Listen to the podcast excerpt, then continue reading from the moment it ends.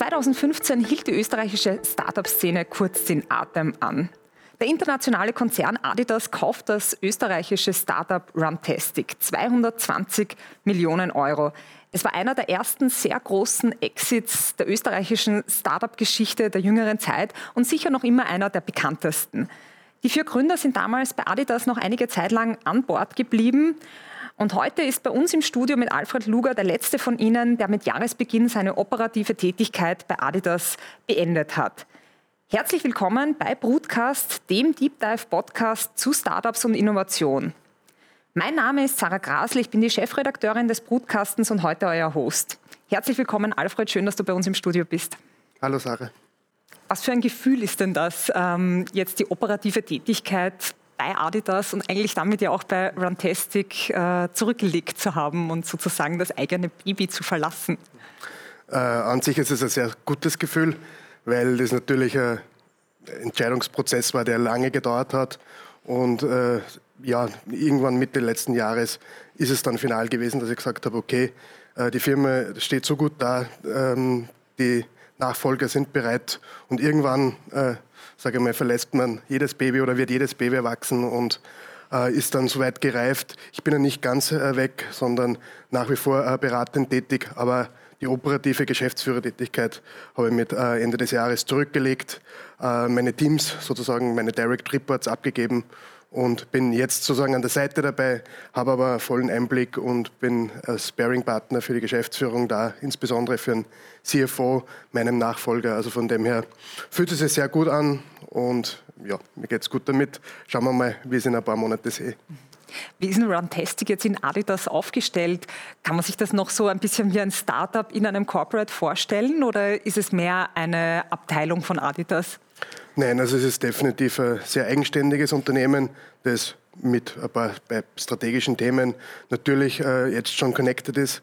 Also es sind ja jetzt schon über sechs Jahre äh, bei Adidas. Also am Anfang war ganz klar äh, komplett separat. Es hat den Begriff, den wir immer gehabt haben, Firewall. Das heißt, alle Themen, Kooperationen, Anfragen geht über, bei Adidas über Vorstandsbüro, über den ehemaligen CMO Eric Littke und bei uns über die Geschäftsführung, primär damals über den Flo Schwantner und äh, ansonsten keine wirklich direkten Kooperationen, weil äh, Adidas äh, gesagt hat, äh, wir können mit 60.000 Mann das Unternehmen nicht sozusagen überfordern oder overwhelmen, wie man im Englischen sagt.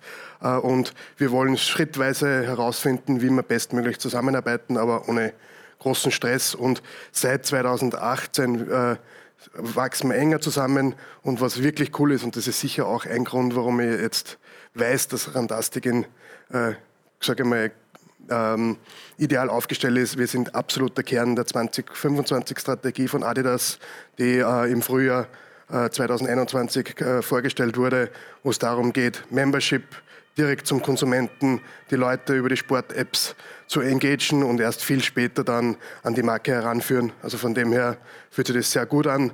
Äh, die Eigenständigkeit ist nach wie vor gegeben. Das ist auch dem äh, Chief Digital Officer äh, zu verdanken, der gesagt hat, ihr macht es super, ihr seid unser Speedboot. Und nichtsdestotrotz gibt es gute Anknüpfungspunkte, vor allem in das Adidas Membership-Programm, aber auch auf technischer Ebene passiert viel Austausch. Äh, die Marke wurde äh, aligned insofern, weil damals einmal die Frage war, ist Runtastic als Brand standalone wirklich das äh, große oder ist die Adidas Brand stärker? Und war für uns ganz klar, also das ist nicht von Adidas gekommen, sondern von uns damals noch die Gründer in der Geschäftsführung haben gesagt, um wirklich das volle Potenzial, wirklich die Ressourcen vom Konzern nutzen zu können, muss man äh, die Brand alignen.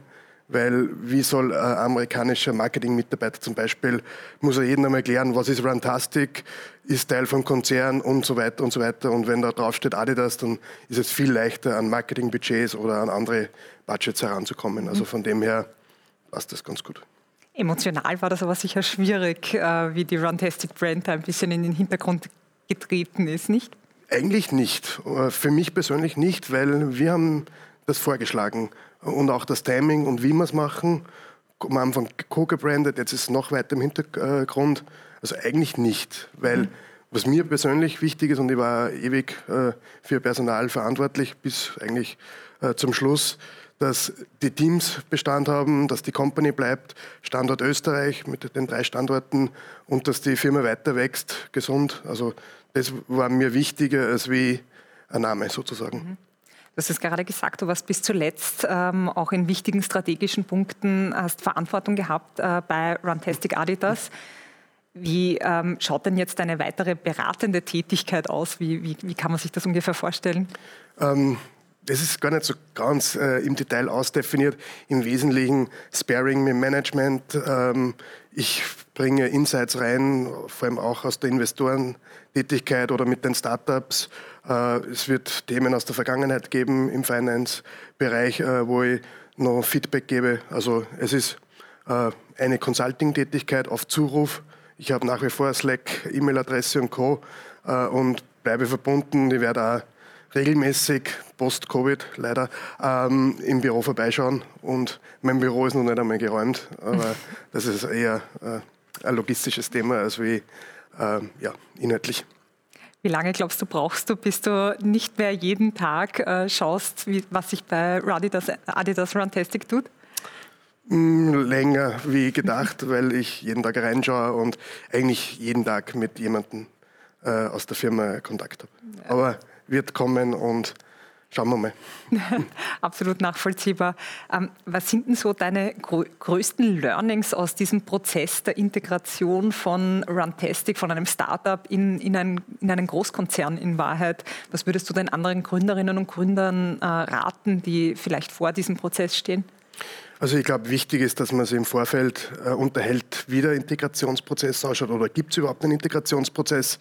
Also ich glaube, es gibt zwei Wege, das zu machen. Entweder schnell und wirklich durchziehen, die Systeme umstellen. Von, in unserem Fall wäre es von, weiß ich nicht, äh, die Google Suite, Gmail auf zum Beispiel Outlook, was Adidas hat, oder SAP. Also das kann man extrem schnell machen. Hat natürlich äh, gewisse Nachteile, dass vielleicht der eine oder andere dann überfordert ist. Oder eben sehr, sehr langsam. Also so, so mittendrin Lösungen äh, ist eher, glaube ich, nicht gescheit. Ähm, und in unserem Fall, also ich bin mir ziemlich sicher, dass wir das richtig gemacht haben, das sanft herantasten, sich gegenseitig äh, auszutauschen, Step by Step die Synergien finden, aber nicht auf Muss und Zwang, sondern einfach Opportunity-driven ähm, und von dem Startup selber gesteuert. Äh, so war es bei uns. Also sicher ein guter Weg, weil wir haben keine Fluktuation gehabt unmittelbar danach, sondern ganz im Gegenteil. Also die Mitarbeiter haben sich gefreut, äh, dass wir Teil der Three Stripes sind. Also das ist eine der coolsten, nicht nur Brands, sondern vor allem auch Companies, was da alles passiert. Also hoch innovativ und sicher leading als Konzern bei vielen Themen. Wurscht, mhm. ob jetzt Nachhaltigkeit, Digitalisierung, aber auch vor allem äh, als Brand an sich sehr Open Source, sehr viel über Kooperation und das hat uns halt einfach sehr gut gefallen. Würdest du heute irgendetwas anders machen, rückblickend? Maximal diesen Vorschlag, den wir 2018 gemacht haben, Brand Alignen, vielleicht ein halbes Jahr, Jahr früher zu machen, weil äh, ja, ähm, man hätte früher wahrscheinlich äh, Synergien schaffen können, aber ansonsten eher nicht. Zu spät war es definitiv nicht. Äh, aber natürlich haben wir uns die Sinnfrage gestellt, ist es gescheit, Runtastic liefert 3, 5, sollen es 10 Millionen EBIT in einem Milliardenkonzern oder ist es gescheiter, äh, wir engagieren ein paar hundert Millionen Leute äh, mit der Brand? Und ich glaube, die Antwort war dann eher naheliegend und von uns auch getrieben damals. Mhm. Ich kann mich erinnern, Runtastic hat ja auch äh, noch andere Produkte gehabt. Unter anderem war das sogar ein Wearable, wenn ich, nicht, äh, wenn ich mich da richtig erinnere, und auch eine Reihe anderer Apps. Ähm, hat das wehgetan, das äh, einstellen zu müssen? Ähm, na, ganz im Gegenteil. Also wir, haben, wir sind über das gewachsen. Das war damals sicher der Grund, warum wir so eine Reichweite, so viele User bekommen haben, war diese Multi-App-Strategie und auch die, die, die Breite aber nach ein paar Jahren, auch technisch, holte ich das ein und im App Store hat sich vieles geändert und man verzettelt sich dann und Fokus ist immer ein wichtiges Thema und es hat sich dann eher gut angefühlt, schrittweise die Dinge, auch wenn es natürlich Aufschrei gegeben hat bei den Usern, einzustellen, weil es einfach Komplexität rausgenommen hat, Overhead rausgenommen hat und speziell auch in den Tech-Product-Teams, dass man wirklich die Kernprodukte weiterentwickeln hat können und nicht auf 17 Hochzeiten tanzt. Also von dem her hat es sich eigentlich gut angefühlt Ähm, ja, und insbesondere das Thema Hardware ist nochmal ein ganz anderes Game. Heißt immer so schön, Hardware ist hart und das ist es wirklich, weil da natürlich Logistik und so weiter, das wir damals auch über einen Partner gemacht haben, selber hätten wir das sowieso nicht zusammengebracht, äh, gemacht haben. Mhm. Und man ist entweder Hardware-Startup, dann ist das im Kern wie Tractive oder andere Beteiligungen von uns, oder man ist Software. Beides mit Prio 1 zu handeln, ist eine Challenge. Mhm. Lässt sich daraus noch eine Empfehlung für andere Startups ableiten? Soll man sich lieber auf ein Produkt wirklich konzentrieren und äh, andere lieber ähm, bleiben lassen? Oder ist es gut, das auszuprobieren und sich dann erst für eines zu entscheiden? Ähm, ich glaube, es kommt ein bisschen auf die Branche und auf das Produkt oder Thema an. An sich ausprobieren ist nie schlecht oder irgendwie Monetarisierungsmöglichkeiten auszuprobieren. Im Kern ist aber Fokus schon gut und äh, vor allem, wir sind ja auch erst mit 40, 50 Leute oder größer schon in das Hardware-Thema eingestiegen und auch nur über einen Partner, der das ganze, sage ich mal, logistische Einkauf, Sourcing in, in Asien etc. abgewickelt hat. Also eine klare Ja-Nein-Empfehlung gibt es nicht, aber an sich ist schon Fokus wichtig und äh, ich habe vorher gerade mit einem Startup telefoniert, wo wir auch gesagt haben, weniger ist mehr und machen wir lieber das gescheit in Österreich, als wie dass wir halbherzig äh, andere Märkte im Ausland angehen und uns verzetteln mit den eher wenigen Ressourcen, die wir dort gerade haben. Mhm. Man sagt ja immer, Startups und Großkonzerne haben eine ganz andere Kultur, ticken ganz anders. Du kennst jetzt beide Welten sehr gut. Erstens, ist das wirklich so? Worin liegen genau die Unterschiede und was ist so ein bisschen das Beste aus beiden Welten?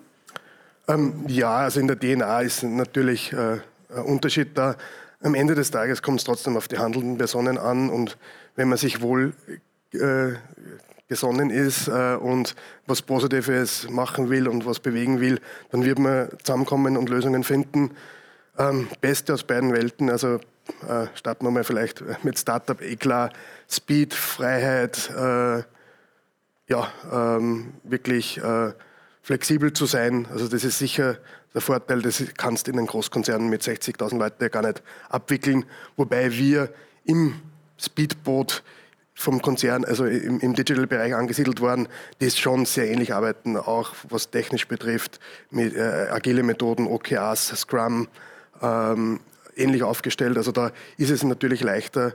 Ähm, ich glaube, beim Großkonzern äh, oder im Konzern generell natürlich Ressourcen, Brandpower und auch die Möglichkeit, Dinge langfristig oder mit weniger Zeitpressure anzugehen und wirklich zum Beispiel äh, an Capabilities, wie wir sie immer nennen, arbeiten, wo ich ein, Lauf, ein Jahr Vorlaufzeit habe, wo ich mir jetzt nicht zwingend über äh, die Monetarisierung initial gleich Gedanken machen muss. Oder bei uns war immer das Thema, okay, Monetarisierung versus Brand, äh, Useraufbau. Ähm, ja, man hat sicher dann mehr Spielraum.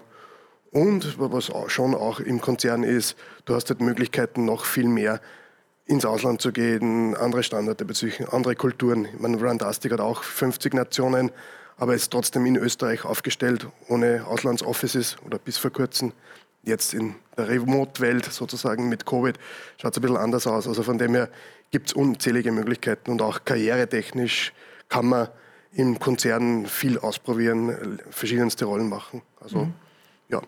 Und wie gesagt, meine Tätigkeit ist fast länger im Konzern als wie als Founder oder äh, Startup äh, per se, weil wir haben ja die Mehrheit 2013 schon an, an Axel Springer verkauft, wo wir am, an einem Konzern angedockt waren und dann seit 2015, also circa die halbe äh, Zeit äh, im Konzern. Also von dem her habe ich das schon schätzen gelernt und äh, ja, gerade mit Adidas, da gibt es natürlich andere Konzerne auch, die dann drüber fahren über Startup oder ja, also ich glaube, es hängt an die handelnden Personen und dass man sich ehrlich Ziele vereinbart und sagt, okay, wo geht die Reise hin und das dann auch durchzieht. Man muss man schauen, wenn wir nicht delivered hätten, wie was jetzt die letzten Jahre immer passiert ist, dann würde es vielleicht anders ausschauen und dann wäre vielleicht der Konzern ein bisschen näher dran gewesen, um zu helfen, wie es immer so schön heißt. Mhm. Im, Im, positiven Fall, um zu helfen, ja. ja genau. äh, wir denken ja positiv. Ähm, äh, du hast es schon angesprochen, ihr habt Runtastic 2009 gegründet. Äh, 2015 ähm, war dann der vollständige Exit. Äh, war das eigentlich aus deiner Sicht rückblickend der richtige Zeitpunkt oder wäre Runtastic, hätte Runtastic dann Zeug zu einem Unicorn gehabt, äh, wäre da nicht sozusagen der Exit dazwischen gekommen?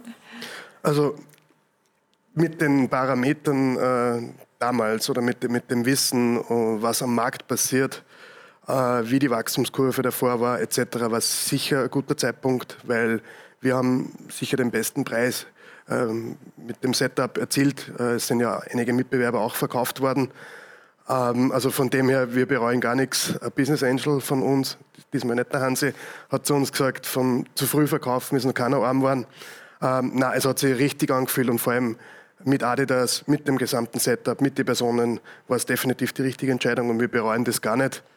Natürlich, wenn man jetzt die heutige Zeit anschaut, was gerade da draußen am Markt passiert, sei es welch, wie viel äh, Venture Capital da ist, mit unseren damaligen Zahlen äh, und wenn wir Fundraising gegangen wären, hätte man locker das Doppelte gehabt, eher das Dreifache an Bewertung, wenn man jetzt genau die heutigen Maßstäbe hernimmt, unsere damaligen Zahlen und Rest konstant wäre es sicher anders ausgeschaut. Also das Zeug wäre da gewesen.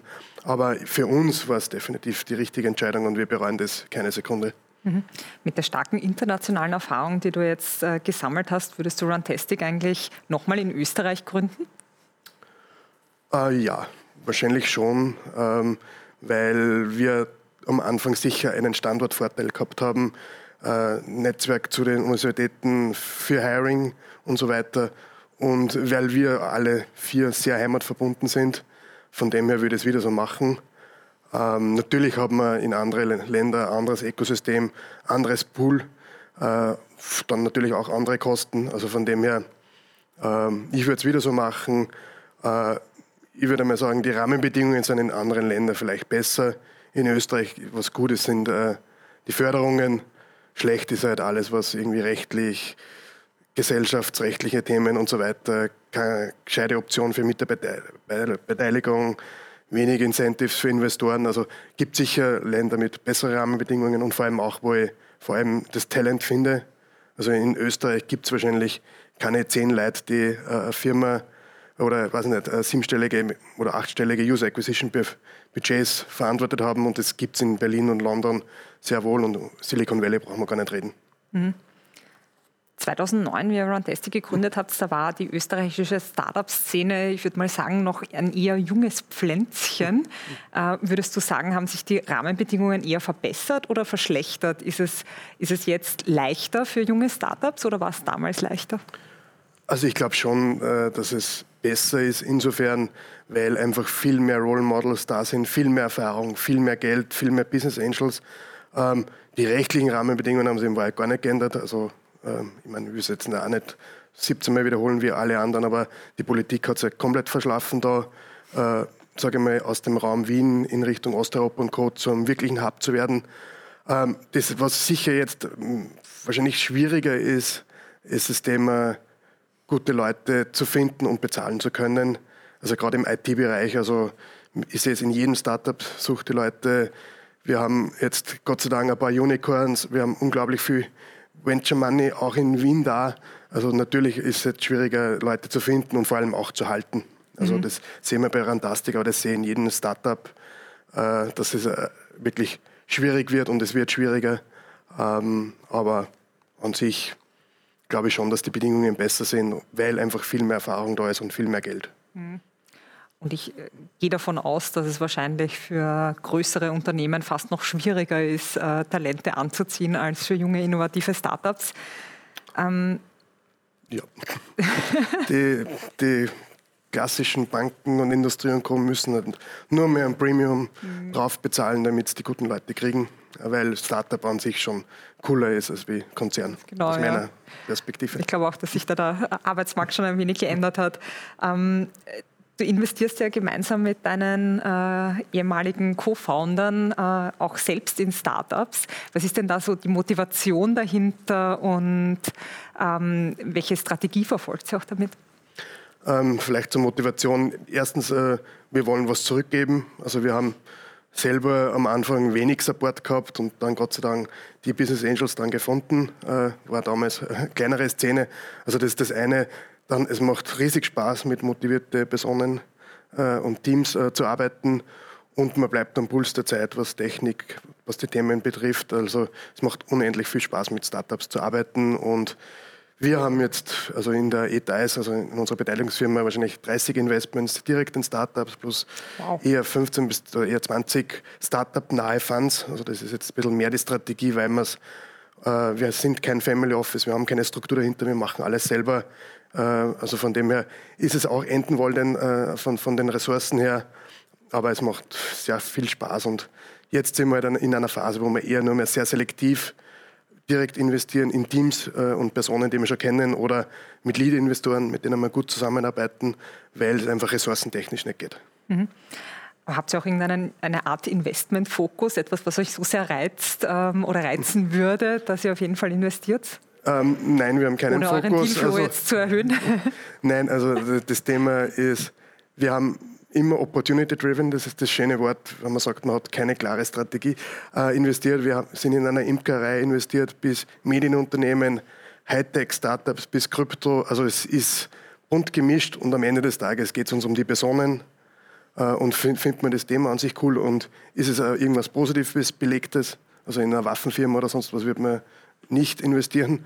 Ähm, also von dem her äh, keine klare Strategie im Sinne von Themen oder Nischen. Wir sind teilweise Later Stage rein, auch sehr frühphasig bis hin zur Inkubation.